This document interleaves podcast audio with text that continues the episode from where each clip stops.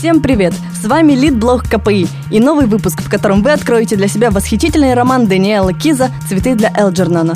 Дать точную характеристику и отнести книгу к определенному жанру достаточно трудно, потому что настолько психологического и захватывающего произведения, которое держит читателя в напряжении с первой страницы до последней фразы, я не встречала давно. В какой-то степени можно назвать творение Киза фантастикой наподобие булгаковской книги «Собачье сердце». Я же скорее склоняюсь к наименованию «человеческий роман», читая который сопереживаешь главному герою, который вначале вызывает жалость, после – восхищение, а в конце – сочувствие. Но не буду долго томить и приоткрою завесу над сюжетом произведения. Повествование ведется от лица главного героя, который пишет дневник. С первой же главы вам начинает казаться, что либо у вас проблемы со зрением, либо редакторы романа явно не обделены грамотностью, так как при чтении складывается впечатление, что пишет шестилетний ребенок. А по сути, так оно и выходит. Ведь главный герой, парень Чарли, страдает слабоумием.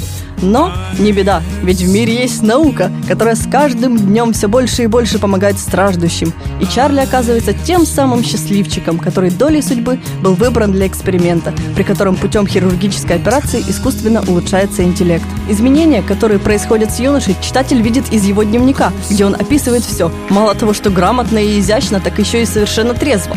В результате болезнь проходит, IQ повышается, Чарли пишет уже сам научные работы, а в его жизни появляется прекрасная, очаровательная девушка. Но что-то или кто-то его беспокоит. Это оказывается маленький Чарли, который никуда не ушел на самом деле. Он там, внутри. И он зовет умника Чарли обратно, в пустоту. Ну а кто же такой Элджернан?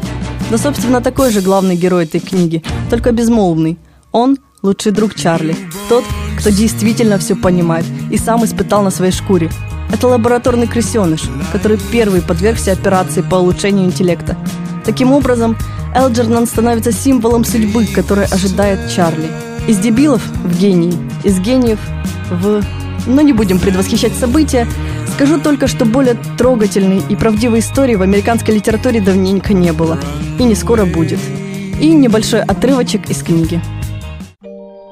Миссис Муни привела ко мне чудного доктора. Она боялась, что я помру.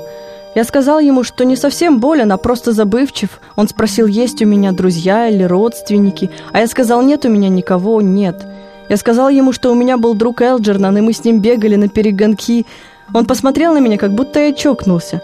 Я сказал ему, что был гением, а он улыбнулся. Он говорил со мной, как с ребенком, и подмигивал миссис Муни. Я рассердился потому что он издевался надо мной, выгнал его и запер дверь. Мне кажется, я знаю, почему мне не везет. Это потому, что я потерял заячью лапку и подкову. Нужно добыть новую. Это был Лидблог КПИ. Не отвлекайся на всякий вздор. Только книга, только хардкор.